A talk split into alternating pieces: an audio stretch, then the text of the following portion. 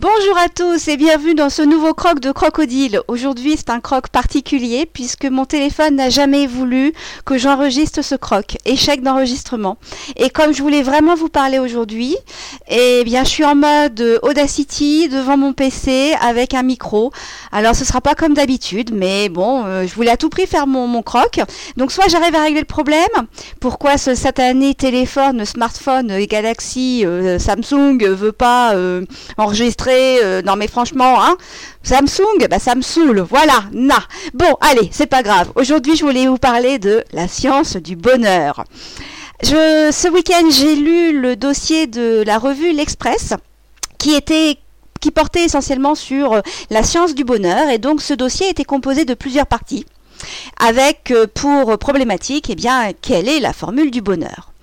Et euh, ce dossier est constitué de différentes parties, de différents points de vue. Donc on a bien sûr euh, un, une partie sur la psychologie positive, une autre partie sur les neurosciences, et puis la vision de trois hommes, un ingénieur, un philosophe, enseignant de méditation, et un ethnologue, anthropologue. Donc d'abord, commençons par la psychologie positive. Alors déjà, quand j'ai lu cette partie-là, eh bien, je me suis sentie bien. J'ai dit, waouh, super. Euh, ces noms-là me sont pour la plupart pas inconnus. J'en ai déjà parlé, j'ai déjà lu des choses sur eux.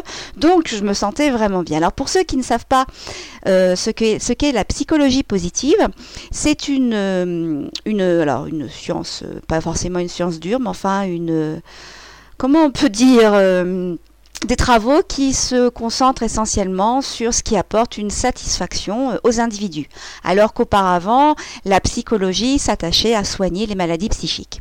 Donc les travaux de la psychologie euh, positive sont essentiellement centrés sur euh, l'épanouissement de l'individu, la satisfaction durable et surtout, ils s'intéressent, ces travaux, aux comportements mentaux qui permettent d'affronter les problèmes.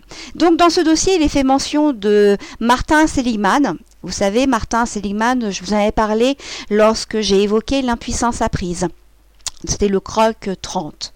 Il est fait aussi mention de Tal Ben Chalar, euh, les écrits dont s'est inspiré euh, Servan Schreiber dans son Trois kiffs par jour, où là il, évoque le sac lancé par-dessus le mur pour s'investir et s'engager pleinement dans ses projets.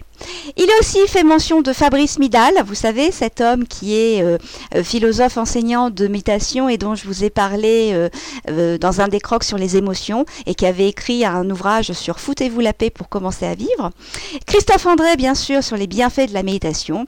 Bref, vous l'avez compris, les émotions sont au cœur de tous les travaux de la psychologie positive. Et ces travaux, bien sûr, portent sur les bienfaits de la méditation, la faculté d'exprimer sa gratitude, de montrer de la bienveillance à l'égard de soi-même, mais aussi des autres, hein, bien sûr, et la pratique de la, bien, la pleine conscience, comme j'ai pu l'évoquer dans Mindfulness. Voilà, donc c'est la partie de le, la, science du bonheur vue par euh, les, les psychologues positivistes. Ensuite, vous avez euh, le point de vue des neurosciences. Alors là, dans cet article, on nous parle essentiellement de, de deux neurotransmetteurs, la sérotonine et la dopamine. Alors la sérotonine, c'est ce que notre cerveau sécrète quand euh, il est en situation de bien-être. Et donc un cerveau qui baigne dans la sérotonine est un cerveau heureux. Cette sérotonine, elle est provoquée par la manière de vivre suivant euh, l'art de vie épicurienne, vous savez, le fait de se contenter de peu, de donner, avoir plus plaisir à donner qu'à recevoir, vivre dans l'instant présent et pleinement, et puis bien sûr cultiver euh, l'amitié autour de soi. Et donc cette sérotonine, cette, euh, cette hormone du plaisir, aide à la régulation, bien sûr, de notre humeur. Et c'est pour ça qu'on retrouve la sérotonine dans, euh, le Prozac, puisqu'il contribue à sa production. Donc voilà. À l'inverse, ils mettent en avant un autre neurotransmetteur, à savoir euh, qui conduit aussi à court terme au bien-être, c'est la dopamine. C'est le circuit de la récompense, c'est-à-dire c'est ce qui procure ces plaisirs immédiats. Euh, bah, c'est ce qu'on ressent quand on a mangé un petit morceau de chocolat, bu un petit verre de vin, enfin bref, qu'on s'est fait plaisir immédiatement. Quand on a vu sur les réseaux sociaux qu'on a beaucoup de likes, donc on a des, interactions. Bref, tout ce qui conduit euh, à un plaisir immédiat. Et ce qui est intéressant, c'est que euh, tout ce qui conduit à la hausse de cette, cette hormone, de cette dopamine, va entraîner une baisse de la sérotonine. Donc vous imaginez que finalement cette hormone qui est euh, l'hormone du plaisir, la sérotonine, eh bien, est complètement contrebalancée par l'effet de la dopamine. À cela, on ajoute le stress. Et oui, une situation stressante provoque euh, la, sécrétion de cortisol par l'amygdale, comme l'explique très bien cet article, et euh, ça bloque bien sûr les fonctions cognitives. Alors, je vous renvoie euh, à une conférence de Gaspard que j'ai découvert en formation. Eric Gaspard est un prof de maths et aussi passionné de neurosciences, et il a contribué à, à travailler dans un labo de neurosciences Et dans sa conférence, euh, il explique justement le, lien de cette cortisol de la sécrétion de cette cortisol sur nos capacités cognitives. Et ça, on l'a tous vu, hein, tous vécu lors de situations d'examen, de, situations très stressantes où là, pouf, le trou de mémoire, on ne se rappelle plus. Eh bien voilà. Donc finalement, c'est intéressant de voir que les neurosciences s'intéressent à la science du bonheur et l'expliquent par les neurotransmetteurs que sont la dopamine et la sérotonine. Et la pratique de la méditation aussi est écrit dans l'article qu'elle contribue à la production de sérotonine, c'est-à-dire que le fait de faire une inspiration euh, profonde envoie au message envoie pardon, au cerveau via le nerf vague un message que tout va bien. Voilà pourquoi on, a on aurait ce bien-être lors de séances de méditation.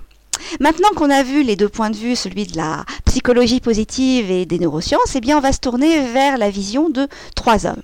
Alors la première euh, vision de, du premier homme qui est évoqué dans, cette, dans ce dossier, c'est Mo euh, alors, j'ai une difficulté parce que c'est un, nom que je n'arrive pas vraiment, je ne suis pas sûre de bien le prononcer. C'est un, scientifique d'origine égyptienne qui s'écrit donc mot pour Mohamed, M-O, et plus loin, G-A-W-D-A-T. Alors moi je dis Jawadat, je ne sais pas si c'est ça, donc on va l'appeler Monsieur Jawadat. Si toutefois vous savez comment se prononce ce nom, n'hésitez pas à me faire un petit coucou via les vecteurs que vous connaissez et dont je parlerai en fin d'émission.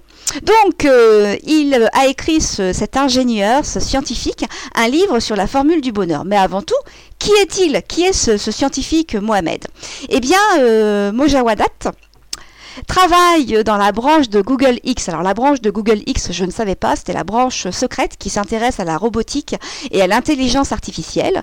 Et cet homme est un homme euh, qui croulait sous l'opulence, hein, il le dit clairement, qu'il s'achète une, une Rolls Royce comme il s'achète un, t-shirt. Vous voyez, quelqu'un de vraiment euh, qui a très très bien réussi dans sa vie et qui était aussi dans une sorte de spirale euh, addictive de, de l'opulence, hein, toujours avoir plus, toujours, etc. Et puis malheureusement, cet homme a perdu son fils en 2014 suite à, une, opération bénigne complètement qui est la, l'appendicectomie.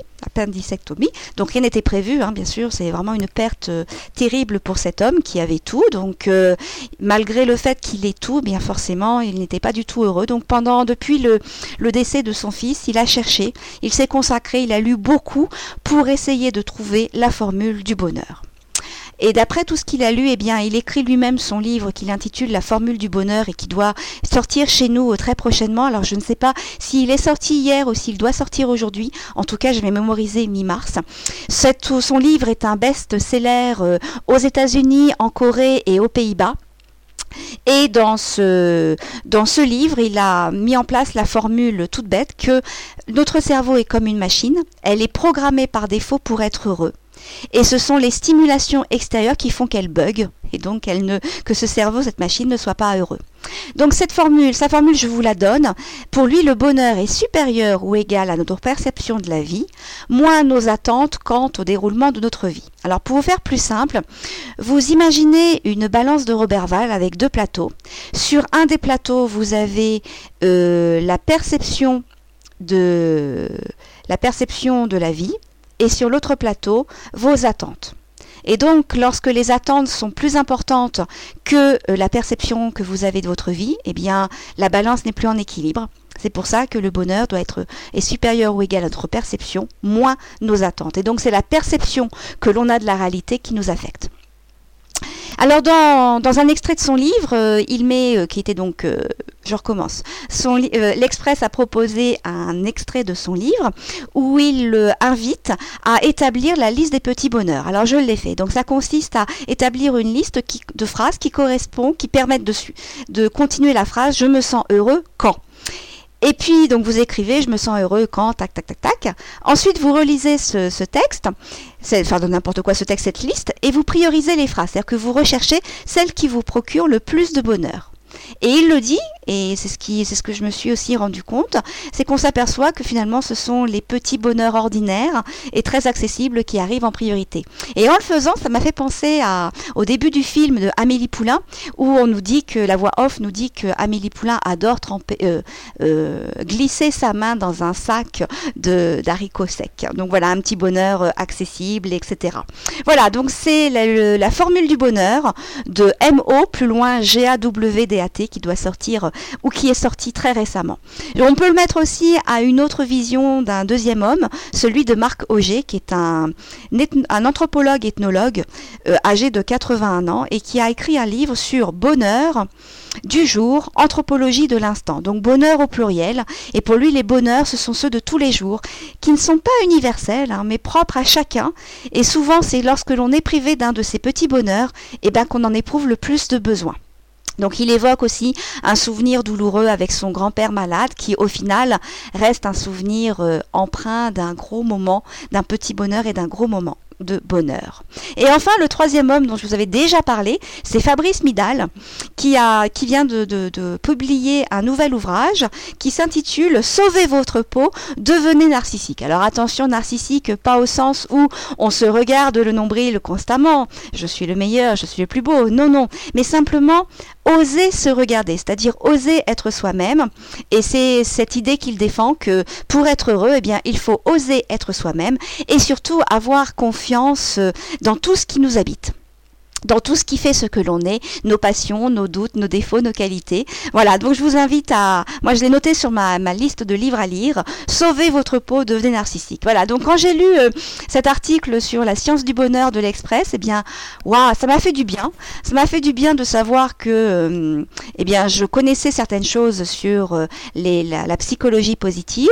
ça m'a mis en écho avec d'autres choses que je connaissais, que j'avais lues. Ça a été un petit peu la, la petite dose de rappel hein, pour se souvenir que il faut continuer, il faut finalement croquer la vie. Eh bien, c'est un effort de tous les jours, un effort dans le sens où on garde le cap et on se, on se remonte le moral aussi parfois quand on n'est pas bien et que eh ben, cette vision des choses, cette explication, elle fait, elle fait du bien au, moral.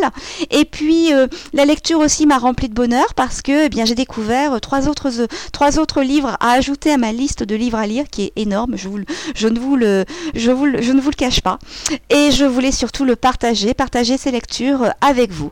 Voilà, bah écoutez, je vais arrêter pour aujourd'hui euh, mon petit euh, truc sur la science du bonheur.